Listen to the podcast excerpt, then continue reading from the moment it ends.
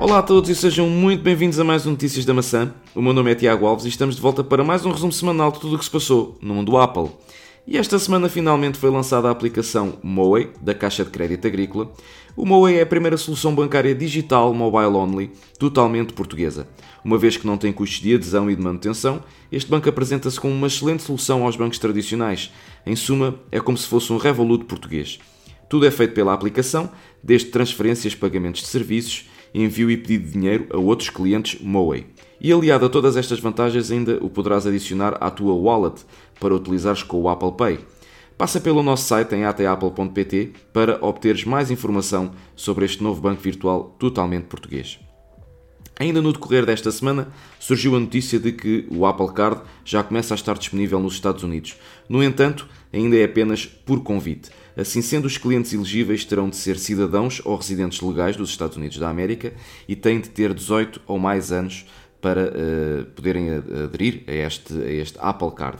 Este processo só poderá ser efetuado com um iPhone, com Face ID ou Touch ID, a correr a mais recente versão do iOS e o equipamento tem de ser, uh, obviamente, compatível com o Apple Pay.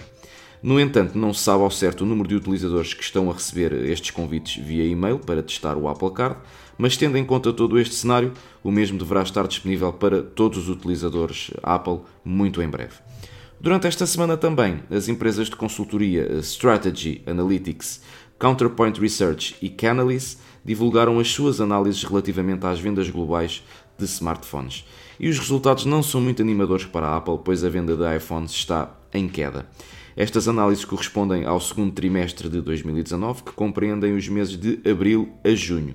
Assim sendo, a nível global, o iPhone encontra-se na terceira posição no top de vendas, sendo que em primeiro lugar está a Samsung, logo seguida da Huawei.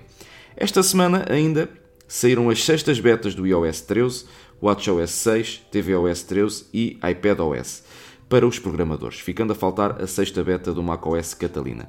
Entretanto, saíram também as quintas betas públicas do iOS 13, iPadOS e tvOS 13. E para finalizar, segundo a aprovação de uma nova patente da Apple, o Face ID poderá estar a chegar em breve aos Macs. Para já, nada de muito concreto sem ser esta aprovação de patente, mas penso que a Apple nos poderá surpreender num futuro próximo. Por esta semana é tudo. Já sabem que para estas e outras notícias do mundo Apple podem sempre passar pelo nosso site em atapple.pt. Sigam-nos nas nossas redes sociais, subscrevam os nossos podcasts e deixem os vossos comentários. E já agora, deixem também a vossa avaliação no podcast, pois é muito importante essa mesma avaliação. Daqui Tiago Alves do All Things Apple. Foi um prazer estar deste lado. Espero por vocês na próxima semana. Um grande abraço e fiquem bem.